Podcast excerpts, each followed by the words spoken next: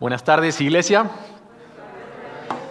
Es hermoso poder estar y acompañarles en esta ya tarde, doce y media. Eh, algunos nos conocen, tal vez otros no. Es un privilegio ser parte de esta familia eh, que es Iglesia Conexión. Me llamo Leandro Trufa, junto con mi esposa Evelyn. Pues tenemos poco tiempo aquí en la iglesia eh, como miembros, pero bueno, ha sido una bendición pues ir conociéndoles a algunos hace tiempo, otros pues de a poco, pero bueno hermanos, estamos aquí para lo que necesiten y bueno, queremos eh, pues en esta tarde poder eh, ser bendecidos a través de la palabra de Dios, de lo que vamos a ver y justamente refiriéndonos al tiempo de los profetas. Ya pasamos una etapa de lo que es la clave para un cambio profundo, eh, una temporada, ahora volvemos a esta parte de los profetas centinelas espirituales, aquellos que advertían al pueblo. ¿Recuerdan lo que era la lo que veíamos antes en el video de qué hacían los profetas, recordaban al pueblo, reafirmaban la verdad, se ponían en el frente y advertían. Y ahora nos toca hablar, como les mencioné, de Jeremías. Jeremías, la vida de un hombre fiel. Si algo quiero que puedas en esta tarde eh, tomar es la vida de Jeremías, eh, y no tanto como muchas veces se lo conoce, que se le llama pues el profeta llorón y eh, son adjetivos que se le da, obviamente porque hay más información, ¿no? Él no era un llorón porque simplemente se la pasaba llorando, sino porque lloraba por la condición de su pueblo que iba a ir rumbo al exilio. Más de 160 veces en el libro de Jeremías aparece lo que es Babilonia vendrá y va a arrasar con todo y van a ser exiliados. Y muy pocos regresarán a la tierra. Por ende es un mensaje de lágrima. Jeremías no, le está hablando a un pueblo ajeno, extranjero. Les está hablando a su propia familia, a su pueblo, a lo que es el reino de Judá, el reino del sur. ¿Sabes por qué les está hablando Jeremías a este reino? Porque el reino del norte de por sí ya no existía. Ya había pasado tiempo de que el imperio asirio, no sé si recuerdas, había arrasado con el imperio del norte, Samaria había sido destruida y había sido llevado y ya nadie había regresado. O sea que aquí tenemos a la hermana Judá. Así Jeremías transmite, la hermana que no aprende del error de su hermana Israel. Le dice que ustedes son doblemente eh, responsables porque viendo el ejemplo de su hermana que fue deportada, no han hecho nada al respecto. Jeremías habla a su pueblo en un tiempo difícil, en un tiempo de oscuridad. Se aproximaba esa gota que rebalsaba el vaso.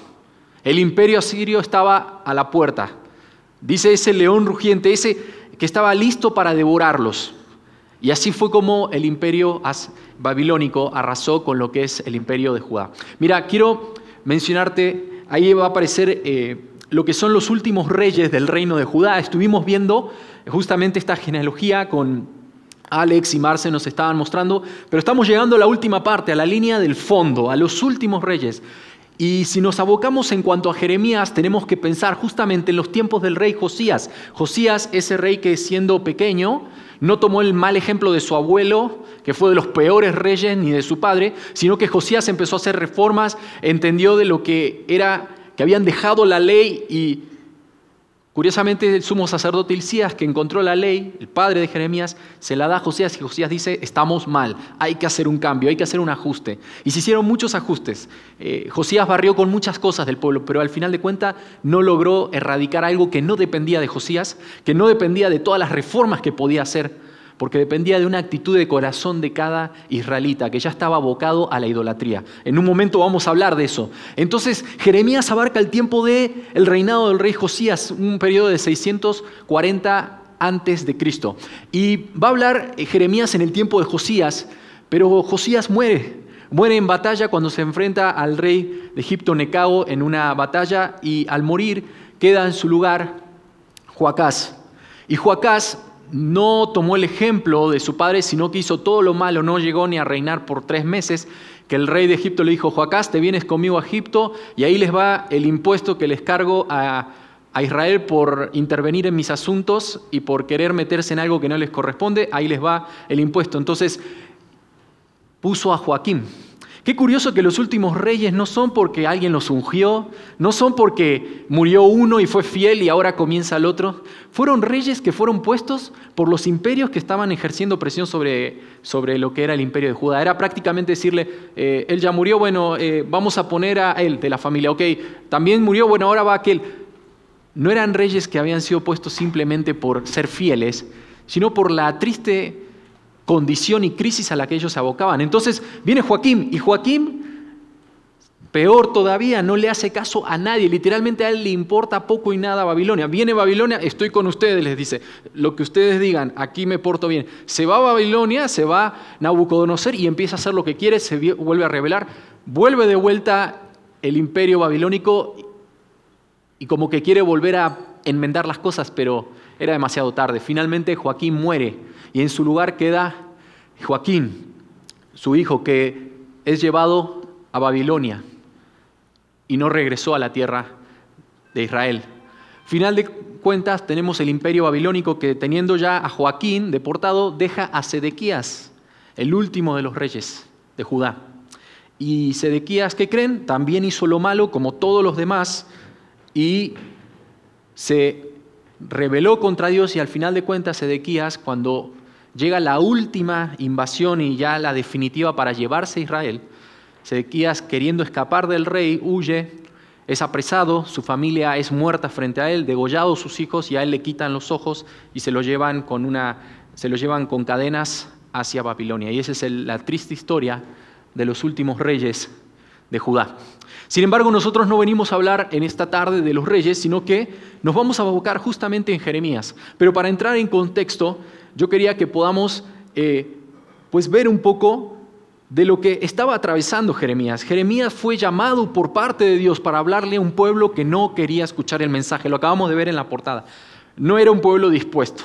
No era un pueblo diciendo, acá estoy, dime lo que, lo que tenemos que hacer. No, era todo lo contrario. Estaban totalmente empecinados y con un rechazo abierto hacia la verdad de Dios. Simplemente ni siquiera la querían escuchar.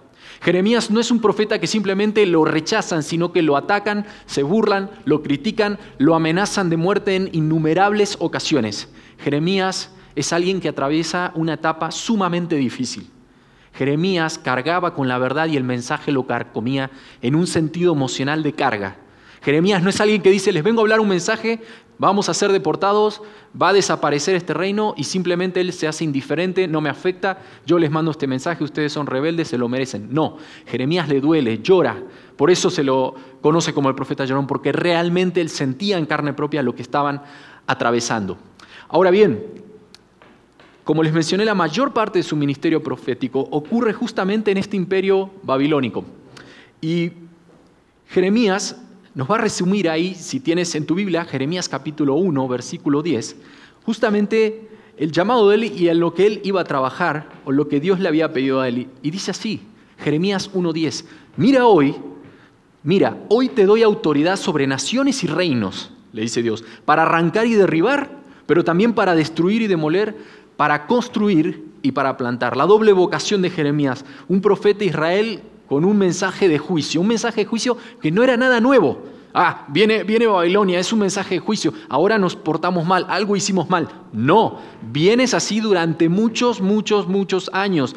Viste cómo tu hermana Israel fue deportada, nunca más regresó. ¿Y qué crees? Te va a pasar lo mismo. Es una realidad, es algo que ya iba a acontecer.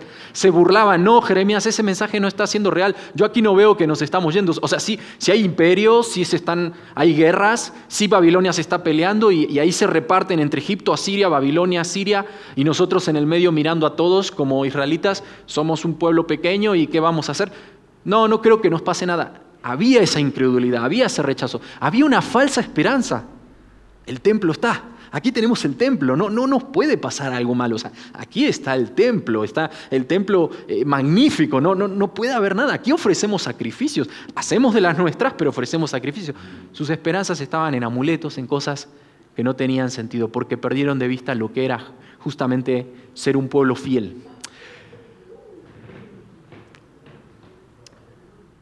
Como les comenté, estamos viendo lo que fue la invasión. Hubo diferentes invasiones por parte de Babilonia y en la primera, como les mencioné, Joacás muere y el trono, el trono se lo pasan a Joaquín, pero luego en el 605 también otros son deportados y ahí tenemos lo que es el libro de Daniel y tanto Daniel, sus amigos y parte de la corte y príncipes son deportados a Babilonia y luego viene otra deportación hasta que la última remata con Sedequías.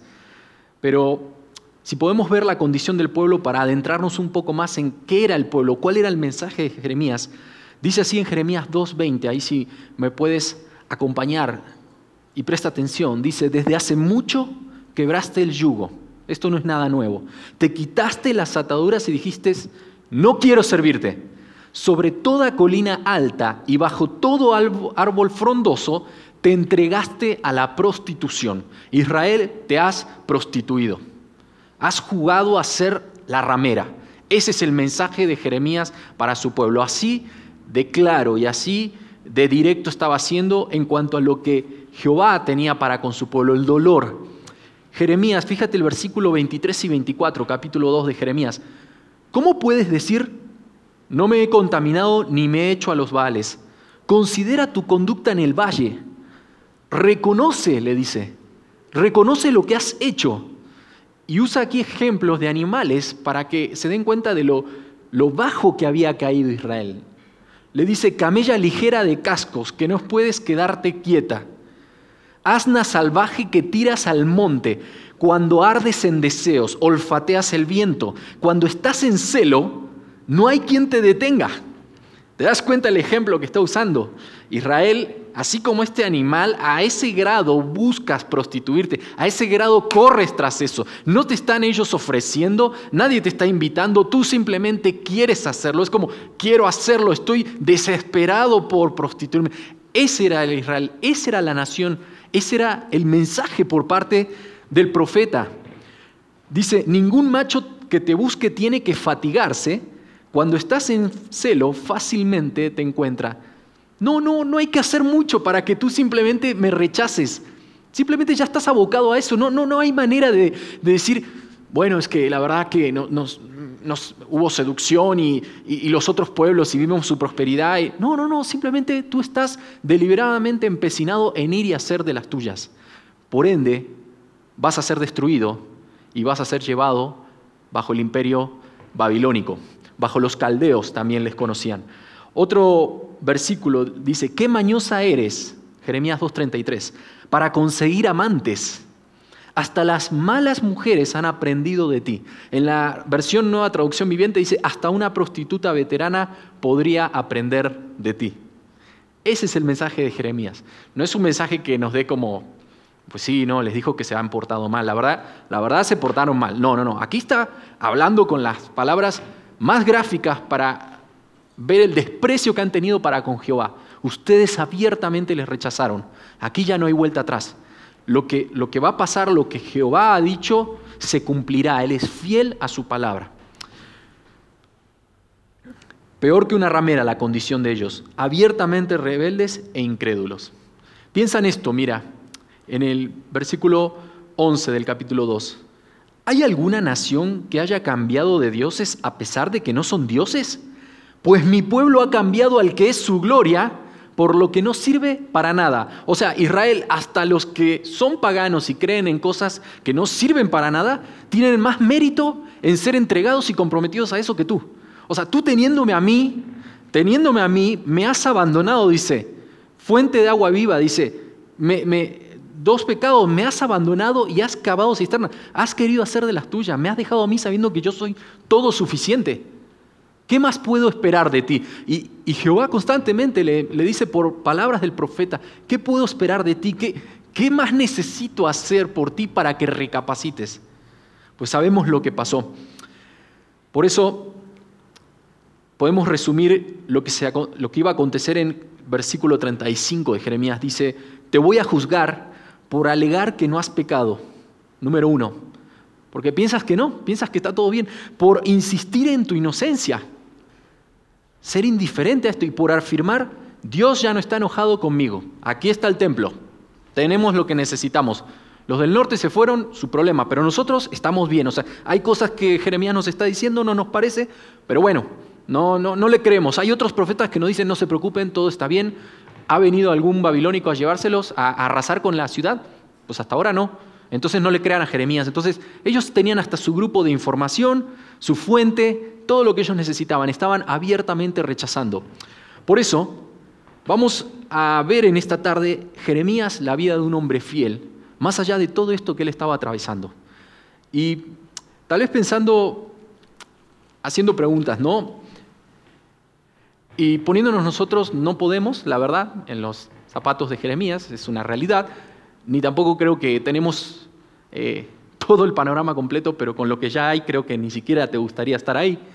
Pero si nos tuviésemos que preguntar a nosotros como profetas, ¿qué pasa si eres tú quien recibes un mensaje de Dios? ¿Qué implicaría que seas fiel a ese mensaje? ¿Qué pasa si Dios te da una encomienda, algo impactante, algo que va a pasar, algo que te, que te confronta, que te hace decir, esto es, esto es algo difícil, es duro, tiene que ver conmigo, tiene que ver con la familia, tiene que ver con la comunidad donde vivo, tiene que ver con la ciudad donde estoy. Imagínate, es un mensaje que te confronta. ¿De qué manera tú evidencias que serías fiel a ese mensaje? ¿Qué tendrías que hacer con ese mensaje? ¿Qué es lo que un profeta fiel hacía con aquel mensaje que recibía? Pues no lo diluía, otros no lo hablaban, pero sabemos lo que pasó, ¿no? Los que no lo hablaban, Dios de una de otra manera, por medio de circunstancias, los orillaba a que lleven a cabo ese mensaje. Lo que deberías hacer es justamente comunicarlo. ¿Cómo puedo ser fiel a un mensaje tan importante? Primero tienes que creer en esa verdad para ser fiel y comunicarla. Por eso en esta tarde la idea que quiero compartirte es que creer que lo que creo de Dios es verdad resulta en fidelidad. Y eso lo vamos a ver en evidencias a través de la vida del profeta Jeremías. Creer que lo que creo de Dios es verdad va a resultar en fidelidad. Muchas veces sabemos cuáles son las verdades, pero no necesariamente las creemos. Eh, por ejemplo, hablamos, eh, un ejemplo del ejercicio, ¿no? El ejercicio dirían es bueno, el ejercicio es bueno, pero no porque sea bueno y digas, no, sí, sí, el ejercicio es bueno, significa que es una verdad para ti, ¿no? Eh, algunos dicen, no, pues no, para mí eso no, no, es bueno y por eso no hago ejercicio. Otros dicen, bueno, eh, ciertas comidas hay que cuidarse de ciertos alimentos. Aquí en México, bello país, guárdate de la vitamina T, ¿no? De tortillas, tacos y todo lo demás. Entonces, como que hay, hay que tener cuidado. Pero, ¿cuándo son verdades para ti? Cuando, cuando te privas de ciertas cosas, cuando, cuando guardas cierta compostura, cuando te disciplinas en eso las verdades que tú dices querer son verdades cuando tú las estás llevando a la práctica. Otras verdades pueden ser los pecados. Sí, estos pecados están mal. Hemos estado hablando en lo que es cambio profundo de tantos pecados. Y sabes qué, Leandro, ya no hablemos más de eso, ya es demasiado. Está mal. Estoy convencido de que está mal, pero ¿cuándo es una verdad para mí? Según el material que nos, llevaba a hacer, a dar un paso más, a abrir el corazón, a compartir, a, saber que Dios ha puesto en la iglesia a alguien que te puede escuchar, que te puede ser de bendición, que te puede acompañar. Los asuntos pendientes, sí, son verdades, pero ¿cuándo sé que esa verdad se aplica a mí? Cuando entiendo la verdad de que eso puede, puede llegar a ser algo que ya no queda ahí pendiente, sino que lo puedo trabajar, que lo puedo hablar, que no tengo que aprender a vivir y a sobrellevar ese dolor y esa carga, porque eso no es lo que, lo que estoy haciendo y es para lo que está la iglesia, sino para poder ser sanos, para poder trabajar en esas heridas y que luego lleguen a ser cicatrices. Fidelidad a la verdad de Dios. ¿Cómo se evidencia esto en la vida de Jeremías? En primer lugar, Jeremías manifestó madurez emocional. El profeta lloró, como le decían, bueno, déjame decirte algo, lloró por la condición de su pueblo. Él, él manifestó cómo se sentía, él fue honesto con sus emociones. Tú lees eh, Jeremías, son 52 capítulos, si quieres comenzar a leer, eh, te recomiendo que comiences ahora. Eh, no son capítulos cortitos tampoco, son, son bastante amplios, pero Jeremías es de los profetas que más habla de su vida. Es un, es un libro autobiográfico, externa mucho cómo se sentía. Él era honesto. No era fácil decirle a tu propio pueblo cómo era, cómo se comportaba, todo lo que estaba haciendo de manera vergonzosa. Y saber que tú también eres parte de ese pueblo, saber que se burlaban de ti, saber que aún los más cercanos a ti, tu familia, te habían amenazado de muerte, te vamos a matar, calla, deja de hablar lo que estás diciendo. Entonces Jeremías en un momento le dice al Señor, ya no puedo, ya no puedo hablar esto, me, es un fuego que está dentro de mí, no, puedo, eh, simplemente, y de repente dice, pero no puedo callar tampoco. O sea, este pueblo ha hecho de las suyas, pero, pero yo no puedo callar, tengo que hablar, tengo que decírselos. Jeremías es fiel porque eh, evidencia esa madurez porque no tiene problema en decir en aquellas cosas que le costaban, que le dolía, y podía hablarlas, y podía hablarlas con el Señor. No recurrió al silencio. Otros profetas guardaron silencio. El mensaje era tan duro, tan fuerte, que mejor guardo silencio, por miedo a que me maten, por miedo, a, perder la vida, por miedo, por miedo a ser rechazado. Eh, pero sabemos que esos no eran profetas que evidenciaban fidelidad, porque no creían que esa verdad era la verdad de Dios. Eh, él enfrentó la situación. Y mira, ahí dice en el capítulo 1 de Jeremías, versículos del 18 al 19, dice lo siguiente por parte eh, del Señor, la garantía para Jeremías, el ancla en su ministerio profético. Dice, hoy te he puesto como ciudad fortificada, como columna de hierro y muro de bronce contra todo el país. Le está diciendo, tú vas a ser como una resistencia, porque es para lo que funge una columna, tú tienes que estar ahí frente a todo el país, dice, contra los reyes de Judá, contra sus autoridades y sus sacerdotes y contra toda la gente del país. Jeremías, estás para estar en contra de todo, como esa piedra en el río, ahí estás, contra todos. Pelearán contra ti, pero no podrán vencerte, porque yo estoy contigo para librarte, afirma el Señor, como poderoso gigante. Yo estoy contigo, le dice Jeremías, ahí estoy contigo. Pero va a venir todo eso, van a pelear contra ti, va a pasar todo esto. O sea, era una realidad. Era una realidad en la que a él las emociones desbordaban. Jeremías nos muestra un equilibrio de no cargar nosotros con la responsabilidad de las personas. Acá podemos ver que Jeremías ponía la causa delante de Dios. Él no iba a cargar con la responsabilidad, pero tampoco era indiferente a las problemáticas, le dolía. Era algo. Y para nosotros podemos tomar ese ejemplo de madurez, decir, ¿cómo puedo evidenciar madurez? Bueno, de la misma manera. Yo sé que hay cosas que no puedo cargar, que no, no dependen de mí, tanto en la vida de los demás, pero tampoco puedo ser indiferente y simplemente cada quien su problema, aquí todos más calladitos, más bonitos y así nos vemos bien. Y no es eso, sino que es justamente ese equilibrio, ese equilibrio que lo vemos en el ejemplo de Jeremías. ¿Por qué? Porque era un hombre fiel. El punto de equilibrio es la cruz. Y eso es justamente para nosotros en donde tenemos que descansar. Pedro se lo dijo al Señor, le dijo, Señor, ¿a dónde iremos? ¿A dónde más podemos ir? Solo tú tienes palabras de vida. Tus palabras son verdad. Creemos a esa verdad. Y porque creemos a esa verdad, aunque somos de los que más errores hacemos y más, más cosas cometemos, decidimos seguirte, queremos seguirte. Y desbordadamente decimos, nunca te abandonaremos, nunca haremos eso. Y sí, se equivocaron ellos, nos equivocamos nosotros. Pero es esa verdad la que te sostiene. Esa verdad es la que tiene uno que aferrarse, apropiarse y avanzar. Pregunta, iglesia, ¿qué tan dispuesto estás a vivir el dolor, de recibir el rechazo, de escuchar críticas o no ser comprendido con tal de obedecer lo que Dios te está pidiendo? ¿Qué tan dispuesto estoy a eso? Con tal de obedecer a la voz de Dios, a ser fiel a ese mensaje. O tal vez otra pregunta, ¿qué tan obligado te sientes a decir, sí, estoy dispuesto, aquí estoy, heme aquí, cuando no hemos dado ningún paso? ¿No? ¿Qué tan obligado nos sentimos a veces la inercia, el momento, la efusividad? Es que, es que en ese momento sentí que era el momento de, del compromiso, ¿no? Y tal vez lo fue para ti, pero la mayoría de veces no ha sido así. Porque no ha sido la cruz a donde te sostienes y en quien confías y en quien te mantienes y tal vez nos sentimos obligados a decir, quiero comprometerme, quiero involucrarme en la iglesia, quiero hacer tantas cosas y cuenta conmigo, y a la semana, ¿sabes qué? No, pues tuve una bronca, tuve esto, tuve aquello, la verdad ha sido difícil, la verdad no, no se dio el tiempo. y, excusas, excusas, excusas, y la realidad no es eso, es que no estoy dispuesto, es que no creo a esa verdad de involucrarme, a esa verdad de servir, y saber que servir es invertir, y saber que invertir traerá su recompensa, y, si esa, y esa recompensa no necesariamente para mí, sino para Cristo y saber que es un sacrificio y es una entrega. Yo a veces pienso en las autoridades o quienes están en la iglesia a cargo, el hecho de compartir esa verdad con, con otro y confrontar y hablar y, y, esa incomodidad que muchas veces hay. Pero qué, qué padre, qué hermoso cuando la iglesia en un ambiente sano pueden darse esas conversaciones, puede uno crecer, puede uno avanzar. Otra pregunta que quiero hacerte, ¿qué tal nos ha ido con el inventario de heridas del corazón? Los que están en grupos, ahí ya se está terminando esta etapa de grupos, pero bueno, ahí tuvimos el inventario de, heridas del corazón por cómo nos sentimos y cómo pensamos que es la situación. Eh, ¿Cómo te ha ido con eso, no? Donde hay cosas no resueltas que ya detectaste, que ya, ya están ahí y que te llevan a estar emocionalmente enfermo. ¿Cómo te ha ido con eso? O sea, ¿lo, ¿has evidenciado madurez emocional? ¿Lo has podido hablar? ¿Estás trabajando en eso? ¿Estamos trabajando en eso? Por eso tomemos a Jeremías como ejemplo. Jeremías Lloró todo lo que tenía que llorar, todo.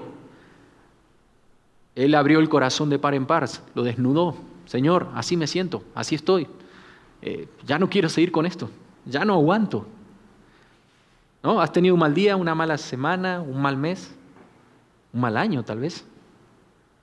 Estás atravesando una etapa en la que dices, ¿sabes qué? Ya no quiero, ya no quiero nada. O sea, simplemente vine acá porque, porque ahí los pies como que hay, que hay que llegar a la iglesia, ¿no? Es como, hay que cumplir.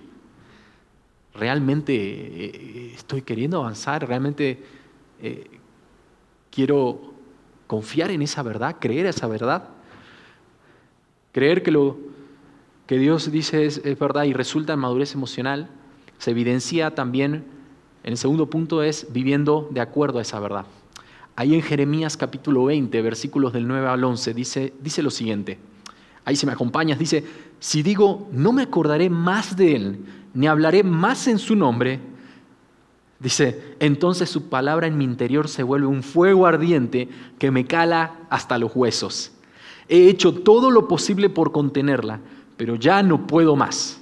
Escucho a menudo, escucho a muchos, perdón, decir con sorna, hay terror por todas partes y hasta agregan, denúncienlo, vamos a denunciarlo. Aún mis mejores amigos, dice Jeremías, esperan que tropiece. También dicen, quizá lo podemos seducir, entonces lo venceremos y nos vengaremos de él. Pero el Señor, y ahí está la verdad a la que se aferra Jeremías, el Señor está conmigo como un guerrero poderoso. Por eso los que me persiguen caerán y no podrán prevalecer, fracasarán y quedarán avergonzados. Eterna será, será su deshonra, jamás será olvidada. Ese fuego, dice él, que no, ardiente que me cala hasta los huesos, ¿no? Y a veces hasta podemos cantar ese fuego que tenemos. La realidad que acá es ese fuego que él hablaba es porque sabía que lo iban a matar, que podía, estaba en peligro de muerte. No tenemos el tiempo para hablar de Jeremías, pero eh, prácticamente fue aventado un pozo lodoso donde aventaban todo el excremento como una fosa séptica. No lo aventaron ahí para que sufra, para que huela feo, sino para que muera, se muera, eh, eh, que se pudra literalmente en ese pozo su cuerpo. Fue, fue puesto preso, fue llevado a un lado, fue llevado al otro, fue amenazado, lo pusieron en un patio, le daban de comer unas personas, o sea, Jeremías por una o por otro lado era atacado. Cuando él dice de este fuego, no está diciendo como, ay, es que ahora sí siento que no puedo retener esto y quiero, quiero hacer algo al respecto por Cristo. No, él, él está diciendo, voy a hablar y voy a ser fiel a este mensaje, cueste lo que cueste. Se mantuvo fiel, no fue indiferente, reflejó ese mensaje con su vida. Y creo que eso para nosotros es un desafío. ¿Qué tanto estamos a la altura de reflejar el mensaje con nuestra vida? Veremos cómo él fue capaz justamente de ir a un lugar de mayor religiosidad. Te comenté hace un momento que fue incluso y dio un mensaje a los que estaban en el templo, a los sacerdotes, y les dice, ¿ustedes creen que porque está el templo todo está bien? Realmente ustedes ni saben cuál es la esencia del templo. Les recuerdo que en su momento estuvo el tabernáculo en Silo y también padecieron y, y no hubo garantía porque ahí estuvo, porque cometieron lo mismo que ustedes, porque se están equivocando de la misma manera. No importa qué amuleto quiera uno tener o justificarse, no importa qué aspecto religioso o qué apariencia de piedad yo cargue conmigo, eso no me va a hacer libre en Cristo, eso no me va a hacer avanzar. Y muchas veces nos cuesta eso, esa apariencia, ¿no? esa, esa nube, esa cortina eh, que nos muestra, nos mostramos con una imagen ¿no? entre nosotros, pero, pero en el fondo hay, hay otra. ¿Y, cómo, ¿Y cómo estamos haciendo con eso? Pregunta, ¿no? ¿Quién dice que confrontar con la verdad es tarea fácil? ¿Te resulta fácil hablarle a alguien la verdad? Tal vez a un amigo todavía más cercano que se equivocó, que no ha hecho algo bien y dices, hey, te equivocaste en esto, pero, pero yo soy tu amigo y estoy contigo y no pasa nada. ¿eh? Como que ya al final la regué, como que estuve a punto de animarlo, pero, pero quiero quedar como el héroe. No, no, no es eh, tú sabes, me cuesta lo que te voy a decir, pero, pero te amo, pero me cuesta. Entonces, entonces el problema no es conmigo, es con Dios. Yo no. Yo te lo digo, pero es con Dios. Jeremías no hace eso. Jeremías se mete dentro del mensaje. Ah, el problema de ustedes es con Dios. ¿eh? Yo no tengo nada que ver, yo solamente obedezco y doy el mensaje.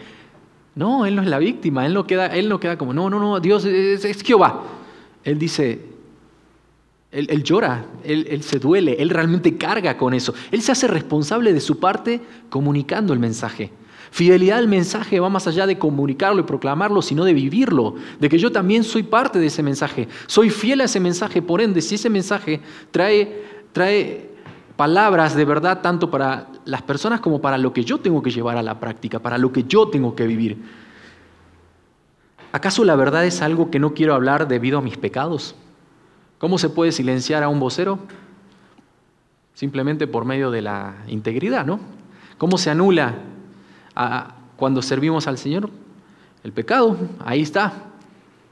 Tristemente hablaba con Alex hace un momento, tristemente llegamos a ese punto de tratarlo cuando, cuando ya se destapó la cloaca, cuando ya, ya desbordó, cuando ya no es eh, voy a trabajar en tu vida, sino debido a que no has hablado, debido a que no has buscado ayuda, debido a que no has confesado, debido, Leandro, a que estás con asuntos pendientes, debido a que piensas que la vida seguirá y no pasará nada aquí hasta que estemos con el Señor y, uff, bueno, Señor, sí, la verdad tuve asuntos, pero qué bueno que estoy contigo. Y mientras pensemos así, es como sostengamos y mantengamos esto.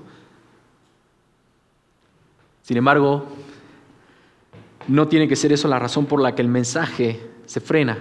El mensaje sigue siendo constante, la verdad de Dios es eterna, es plena, es absoluta. También a veces la minimizamos a la verdad para, porque la considero inalcanzable. No, yo no voy a decir eso. Yo no puedo hablar ese mensaje. Yo no puedo predicar eso porque, pues no, la verdad que no me siento. y pues sí, muchas veces nos confronta eso. No estamos a la altura de eso, pero que, bueno, por eso, ¿no? Pues nosotros somos, somos lo peor. No.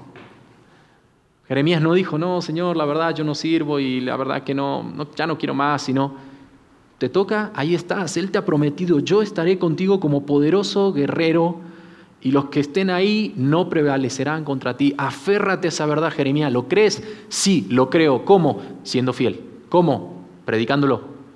¿Cómo? Avanzando. ¿Cómo? Confiando a pesar de la adversidad que estoy atravesando. ¿Cómo? A pesar de las lágrimas. Avanzo. Continúo. Si la verdad existe, es porque debe ser vivida. La verdad ahí está, el Evangelio está, y un día tú has puesto tu fe en la persona de Jesucristo, ha sido transformado. Si esa verdad está ahí, es, no es algo que quedó atrás, no es algo que hasta adelante surgirá. Cristo es esa verdad y esa verdad que crees mora en tu vida, en mi vida.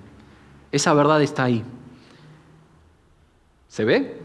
Cristo está en tu vida. ¿Se ve? ¿Se ve esa verdad en tu testimonio? No, es que yo no, yo no voy al frente, yo estoy sirviendo desde el fondo, yo me dedico a... No, no es poner excusas, no es decir, no te estoy preguntando qué función está uno cumpliendo en un rol ministerial. Lo que te estoy preguntando es, ¿esa verdad se ve en tu vida de Cristo? Acabábamos de ver también los pecados de motivación, tal vez los tenemos más frescos. Si tomamos de forma literal el mensaje de Jeremías, para nosotros, la pregunta que yo me hacía mientras Dios me hablaba esto es con cuál pecado te estás prostituyendo, Leandro. ¿Cuál es aquel pecado por el que corres desbocadamente? Como esa, como decía, como esa, como esa camella insaciable, como esa burra que, busca y va tras eso de una manera que no necesita que alguien eh, le abra la, el corral, se brinca, salta. ¿Por, ¿Por qué cosa vas de esa manera que dices, no lo puedo controlar? Es mi fuga, es mi desahogo déjame esa válvula de salida porque pues, si no la presión revienta. Es así. Eh, eh, el pecado no, no, es, no son salidas, no son fugas para que te desahogues la manera en la que uno eh, sirve al Señor y, la presión de pecado disminuye y ahí está la fuga. De, no, es la manera en la que tenemos que. Tristemente en muchos lugares eso se enseña y bueno, sí, todos tenemos nuestras cosas y ya sabes y bueno. mientras puedas trata de pecar lo menos y ese no es el mensaje que vemos aquí. Es si Cristo se ve, lo evidencias con tu vida. Tercer punto, creer que lo que creo de Dios resulta en verdad y en fidelidad es siendo constante en medio de la adversidad. Y lo veíamos también con Jeremías. Él vivió la prueba, experimentó el dolor, pero Dios no le dejó. Él estuvo presente. Jeremías fue constante a pesar de la adversidad. Y la vida en Cristo está rodeada de todo eso, en que tú y yo seamos constantes a pesar de lo que hoy estemos atravesando. Y es un mensaje de ánimo para nosotros. Dirías, bueno, pero esto es un mensaje solo para Israel y, el, y todo lo que les espera y todo. No, esto, esto nos habla Jeremías a través de su vida a nosotros. Ser constante a pesar de la adversidad. Él era constante, él avanzaba. Pero constancia no era perfección, de que, de que simplemente no dejó de hablar y lo que le decían no le, no le afectó. No, no era perfecto, pero era constante. Y decidió avanzar. Y eso a mí me llena también de esperanza, decir, puedo ser constante. La adversidad no va a quitar las emociones, la, la adversidad no va a anular la verdad. La adversidad es una realidad, pero ¿qué haré con lo otro? La fidelidad se demuestra en constancia. ¿De qué manera? Como Jeremías, ir al Señor, ir ante Él, ir a la cruz, en nuestro caso cada día, no vivir de acuerdo a mis deseos, a, prostituirme, sino ni en cuanto a mis emociones. No vivo en base a eso, no me rijo, sino por creer que lo que creía de Dios es verdad. Así como Jeremías creía en eso y era verdad, esa es la manera en la que yo quiero regirme, creyendo a la verdad. Otra de las maneras en las que podemos nosotros darnos cuenta por qué caigo constantemente y trastabillo y tropiezo, no le podemos echar la culpa a la circunstancia y a la diversidad de mensajes que puedas escuchar desde aquí arriba. No se trata de eso, no se trata de, estoy esperando el mensaje culminante. Mira, ese, ahí va, ese era el que estaba esperando. No, no, no va por ahí. Es que tienes que creer que, que esa verdad, la verdad de Dios es, es y puede ser real en tu vida, puede ser real en mi vida. Steve hablaba la vez pasada de ahí están las verdades, ahí está ese refri que abres con todo lo que tienes estando en Cristo, pero si yo no me apropio de eso, si yo no realmente lo tomo, pues ¿cómo voy a poder cambiar? ¿Cómo quiero mejorar si simplemente todo está ahí? Ahí está, Dios nos ha dado la, bendición, las bendiciones en Cristo y sin embargo, ¿qué? No, pues ahí las dejo, o sea, no pasa nada. Cuarto y último punto, ¿cómo se evidencia esa fidelidad? Compartiendo a otros su verdad. Sabes, un mensajero fiel comunica el mensaje. Jeremías no se guardó nada, entregó todo el mensaje completito. Eh, tengo ahí un ejemplo de, de una frase que usa Pablo muy parecido a lo que sobreabunda en el libro de Jeremías, y es justamente en Hechos capítulo 20, cuando Pablo les está hablando a, los ancianos de Éfeso, tal vez últimas palabras de Pablo hacia ellos, y Pablo les dice a través de estos versículos, yo he sido fiel, yo les he comunicado la verdad. Dice, ustedes saben que no he vacilado en predicarles todo lo que les fuera de provecho, sino que les he enseñado públicamente y en las casas todo lo que les dé provecho. Por tanto, hoy les declaro que soy inocente de la sangre de todos, porque sin vacilar les he proclamado todo el propósito de Dios. Pablo dice, yo he sido fiel y les he dicho todo. Lejos esté de mí guardarme algo para evitarte a ti, algo en lo que Dios esté trabajando en tu vida. Lejos esté de mí. No quiero diluir el mensaje. Ahí está, fuerte y claro. Chocante o edificante o desafiante, pero ese es el mensaje. Ahí está. No me guardo nada. Eh, el ejemplo de cómo él compartía la verdad a otros. Sabes, hoy en día nosotros tenemos un mensaje también que proclamar. Si queremos evidenciar fidelidad, hay un mensaje que proclamar. El mensaje que dijimos creer. Ese mensaje que dijiste un día creer es el Evangelio. Sin embargo, no, no, debió quedar en el pasado ni debió dejarse para el futuro. Bueno, sí, ahí un día conocí a Cristo. Es una verdad que tiene que ser vivida y anunciada día con día. Y cada vez que yo estoy ahí en mi colonia y veo a los vecinos, me lo recuerdo constantemente. Leandro, ¿estás viviendo esa verdad del Evangelio? No, es que pues ahora debe estar ocupado, y no es el día, falta un poco. Tenés un círculo cercano de personas en los que puedes tener relaciones y a través de esa relación y pasar un tiempo a gusto, una actividad recreativa, generar una relación para que a futuro le presentas el mensaje de Cristo. ¿Estás trabajando en eso? ¿Estás siendo un, un, vocero fiel al mensaje del Evangelio? Yo creo la verdad del Evangelio, Leandro, pero de ahí a que la hable, tú sabes, me cuesta, no es lo mío, no, yo se puede trabajar, es, es algo, tienes un testimonio que evidencia la gracia de Dios. No simplemente te puedes quedar ahí parado hasta que alguien te pregunte, ¿no? Es uno quien tiene que tomar ese paso. Jeremías, y podemos cerrar este tiempo, fue un hombre fiel no por ser perfecto, sino por creer en aquel que es perfecto. Creer que lo que creo de Dios es verdad resulta en fidelidad, primero porque lo puedo evidenciar manifestando madurez emocional. Saca todo delante de Él, desbórdate, él te escucha, pero habla con el Señor, viviendo de acuerdo a esa verdad. Tiene que haber congruencia entre lo que digo creer y lo que creo y lo que vivo. Siendo constante en medio de la adversidad. Eh, la palabra de Dios y esa constancia a pesar de lo que viene. Puedo avanzar, puedo mantenerme, no es algo imposible. Y finalmente compartiendo a otros su verdad. ¿Qué verdad? La verdad del Evangelio. Tal vez para terminar me gustaría mencionarte un versículo que está en Hebreos 10:23, que lo, lo, pienso y lo asocio mucho con Jeremías, pensando en cómo él se mantuvo firme. Dice, mantengamos, y nos dice a todos, mantengamos firmes sin fluctuar.